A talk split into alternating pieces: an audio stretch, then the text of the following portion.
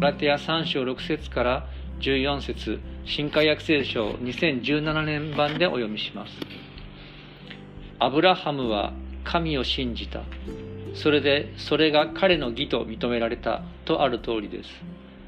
ですから信仰によって生きる人々こそアブラハムの子であると知りなさい。聖書は神が違法人を信仰によって義とお認めになることを前から知っていたのでアブラハムに対して全ての違法人があなたによって祝福されると前もって福音を告げました。ですから信仰によって生きる人々が信仰の人アブラハムと共に祝福を受けるのです。立法の行いによる人々は皆呪いのもとにあります。立法の書に書いてあるすべてのことを守り行わない者は皆呪われると書いてあるからです。立法によって神の前に義と認められる者が誰もいないということは明らかです。義人は信仰によって生きるからです。立法は信仰によるのではありません。立法の掟を行う人はその掟によって生きるのです。キリストはご自分が私たちのために呪われたものとなることで私たちを立法の呪いからあがない出してくださいました。木にかけられたものは皆呪われていると書いてあるからです。それはアブラハムへの祝福がキリストイエスによって違法人に及び私たちが信仰によって約束の御霊を受けるようになるためでした。以上です。今日はこのところから一番大切な関係と題して御言葉を伝えます皆さんおはようございます。え今日はゴールデンウィークの最終日でありますがこのように皆さんと礼拝を守れることを感謝しております。ガラテヤ人の手紙をしばらく学んでいます。これはパウロの最も大事な福音が要約された手紙である、まあ、学者の中でも非常に研究の価値が高い手紙だということです。その中でここの背景になっていることそれは違法人まあここで言えばガラテヤの人々ですけども昔の今のトルコ地域に住んでる方々ですね。ユダヤ人以外のガラテヤ人や私たち日本人やアジア人も旧約聖書やユダヤ教の教えが言うところの立法を守らなければ本当の神のためになれ神の民になれない。クリスチャンの本物になれないというそういう議論が当時あったんです。特に何を立法の中で守るかというと食事の規定ですね。よく言うのはうなぎや豚が食べれないとか。あるいは違法人の偶像の神殿に捧げた肉を食べてはいけないからユダヤ人は事細かにですねこの肉がどこから来たかってことを調べた。そしてそういう中からですねユダヤ人は違法人と一緒に食事しなかった。でそれを違法人のクリスチャンも守れていました。そしてもう一つ大事なことはユダヤ民族神の民の印としての割礼を男子が全員受けなきゃいけない。そういう立法に生きることを強要されてたわけです。まあその問題にパウロは特にガラテヤ人の手紙の背景にそういう問題がありましたから答えてこの手紙を書いているわけです。でいわゆる宗教改革で有名な信仰義人というそのことが生まれた言われる元となったのもこのガラテヤ人の手紙の一節でもあるわけです。でその今日見た箇所でパウロは特にこのアブラハムの信仰に習う人こそが神の前で義とされる。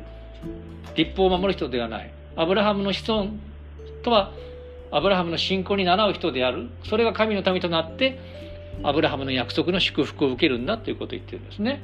でそのことが大切だと前にも書きましたけど今日の歌詞で3回同じことを繰り返しています。ちょっと読める方6節だけ読んでみましょう。3はいアブラハムは神を信じた。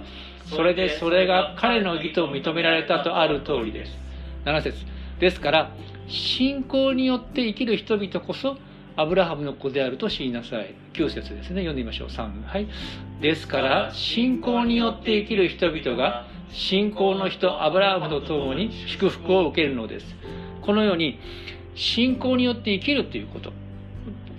それはすなわちどういうことかというとですね神様との信頼関係に生きるということなんです。それはどういうことかということを今日3つの点から学びます。一番大切な関係っていうのは神様との信頼関係の中に生きることだってこと。関係なんだってことなんですね。まず最初。創造心は信頼を裏切らないっていうことなんですね。皆さんねよく分かってると思いますが人間関係の基本は何ですか？それは信頼関係ですよね。特殊詐欺っていうのはそれを逆手に取ったもので電話を受けた、まあ、例えば女性だったら息子の言うことには嘘がない。そして息子と変わった弁護士の言うことにも嘘はない。そして息子それと変わった警察官の言うことは信頼できる。このような無意識の中でこう信頼してしまうというところを逆手取ってるわけですね。これは不健全な例ですが健全な例としてはここの絵にもありますけれども幼子が親を無条件に信頼している。それがこの信頼。そしてその背後には信頼する相手は信頼に値する人だっていうそういう信頼関係です。まあレジュメなどに書いてないですけどもここで大事なことは信頼の対象その対象とする神様ご自身のことにフォーカスされています。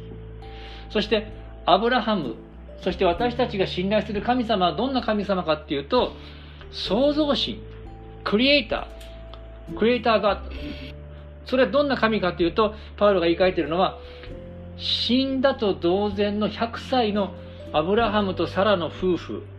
そこからですね多くの子孫が生まれるっていう。そういうことを約束できる神様。その神様のことをアブラハムは信頼したってことなんですね。ローマの4章書いてあります。でこの信仰信頼の本質ということについてある学者はこのような表現をしているんですね。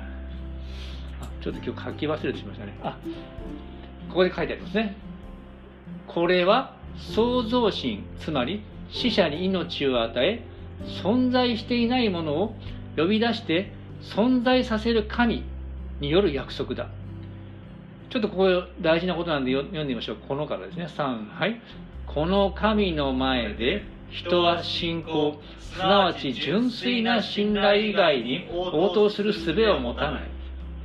この無から有を創造する命の源の神様に対して私たちは純粋な信頼以外に応答する術がないってこう言われているんですね。さらにそのことと関係してもう少し詳しく見ていきましょう。2番目。それではアブラハムの信頼に倣うとはどういうことでしょうか。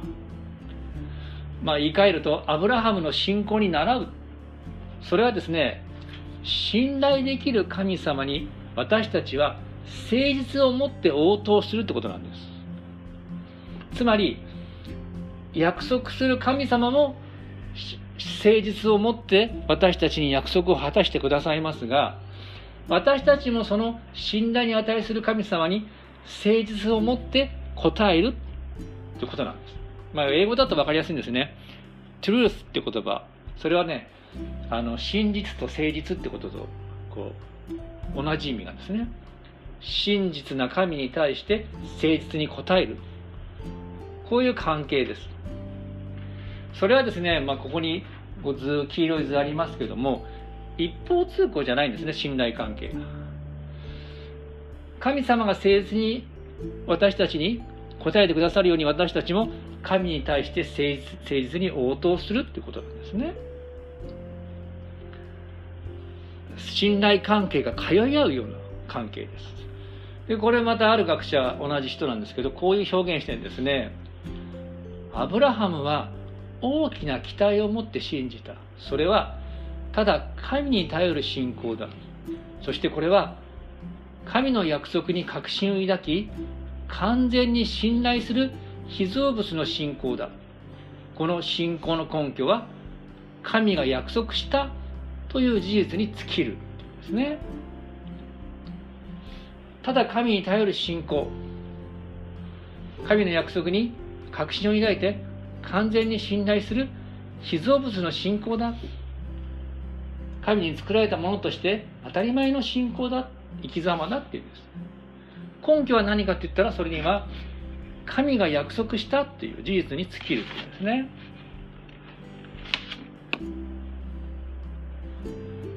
実はここでとても大事なことがあるんですね。その何度も今繰り返してしまいましたけども、私たちやアブラハムが神様を信頼できる根拠は何ですか？それは単純に、いや、神様が約束したからです。それしかないっていうんですね。で、その上で、神が裏切らない。なぜなら、どういうことが言えるか。神が約束したっていうことの、さらにその先ですね、じゃあなぜ神様は約束を裏切らないのかという根拠。それはですね、神が創造神である。神が創造主なる神であるってこと。それ以外にないってことなんですね。まあ、そのことをパウロはローマ書で別の言い方で言い表していますね。ちょっと読める方、ローマ4の20、21を読んでみましょう。ここですね。3、はい。彼は不信仰によって神の約束を疑うようなことをせず、反対に信仰がますます強くなって、神に栄光を期し、神には約束されたことを成就する力があることを固く信じました。なぜ神が言ったから約束が守られるのか。それは、先ほど言いましたが、神は無から有を創造する創造主なる神様だから。だからその神様がいうことには間違いがないそういう論理になるわけなんですね。でさらに私たち幸いのことはですねその証拠や根拠を遡ることができます。それは死んだも同然の100歳のサラからイサクが生まれた。そして死んだと思ったイエス様が神様によって蘇らされた。このようなことを私たちは知ることができる。根拠として知ることができるわけですね。そしてそのようなサラから生まれたアブラハムの子孫、そこからまたイエス様が生まれ、そしてその復活したイエス様から教会が生まれ、この私たちが今ここに存在する、そういう経路をたどっている。そこからも神の約束に信頼する根拠を見つける。そこにも神の約束を信頼する根拠を見ることができるわけなんですね。そして別の観点から言うとですね、私たちがこの今の時代にですね、神様はイエス様を死人の中から蘇らせた。そう信じているということ自体が、アブラハムと同じ信仰に習っているってことなんです。無から有を作られた創造主なる神様に信頼しているっていう、それがアブラハムに習う信仰であるということも覚えておきましょう。3番目。しかしですね現実的な問題があるんですね。まあその行く前に呪いではなく祝福として聖霊を受けるということがあります。その約束の御言葉が読んでいますね。キリストはご自分が私たちのために呪われたものとなることで私たちを立法の呪いからあがない出してくださいました木にかけられたものは皆十字架ですね呪われているとまあ、旧約聖書に書いてあるからです。でここから読んでみましょう。3。はい。それは、アブラハムへの祝福が、キリストイエスによって違法人に及び、私たちが信仰によって約束の聖霊を受けるようになるためでした。このですね、呪いと祝福ということを見ていくんですけれども、私たち実は神様を信じて生きていても、現実的にはですね、失敗することがあるんです。神様に誠実に応えることができない。そういう失敗を経験します。そして、その失敗を経験する中でですね、とてもこの大事なことがあるわけです。私たちはクリスチャンとして時に罪を犯してしまっても、それでも私たちは救われ続けて、おはようございます。それでも私たちは救われ続けて、神様の祝福を受け続けることができるのです。空いてる席にお座りください。はい。それでも私たちは神様からの祝福を受け続けることができるのです。なぜかそれはイエス様の十字架の贖いがあるからなんですね。実はですね私たちは自分の信仰をしっかり何ていうんですかねその歩みを確立するためにその信仰の内容がどういうものであるかということその仕組みを時に知る必要があるわけです。中身どういう中身なのかどんな意味があるのかどんな仕組みで私たちはあがなわれているのか。その理論的なところをですね知ると私たちの信仰の土台も揺るがなくなるということがあるんですね。繰り返しになりますが私たちはイエス様を信じてもこの誘惑に遭います。葛藤します。時にそして神に背くことがあります。しかしですねイエス様が十字架で私たちの全ての罪を担ってくださったがゆえに私たちはその罪の呪いから解放されているんですね。イエス様の十字架にどんな意味があるかそれはですねイエス様は十字架の上で私たちの汚れをその身に負ってくださったんですね。汚れたものとみなされてしまったんです十字架の上で。それが何が起こるかというとイエス様が汚れたものとして十字架で死んだということは信じる私たちの汚れがそのイエス様に乗り移ったってことなんです。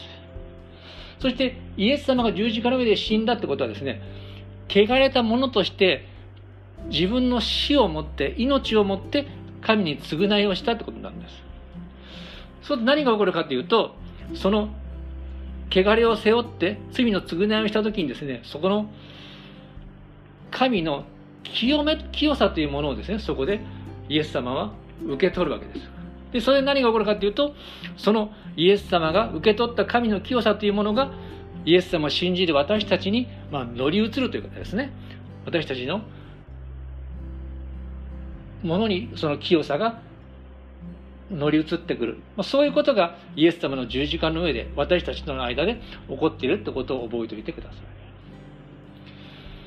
そしてですからそのような仕組みが十字架の上で起こってるからこそ私たちが罪を犯してしまった時に十字架を見上げます。でその十字架の贖いの宮沢にすがります。その時に私たちは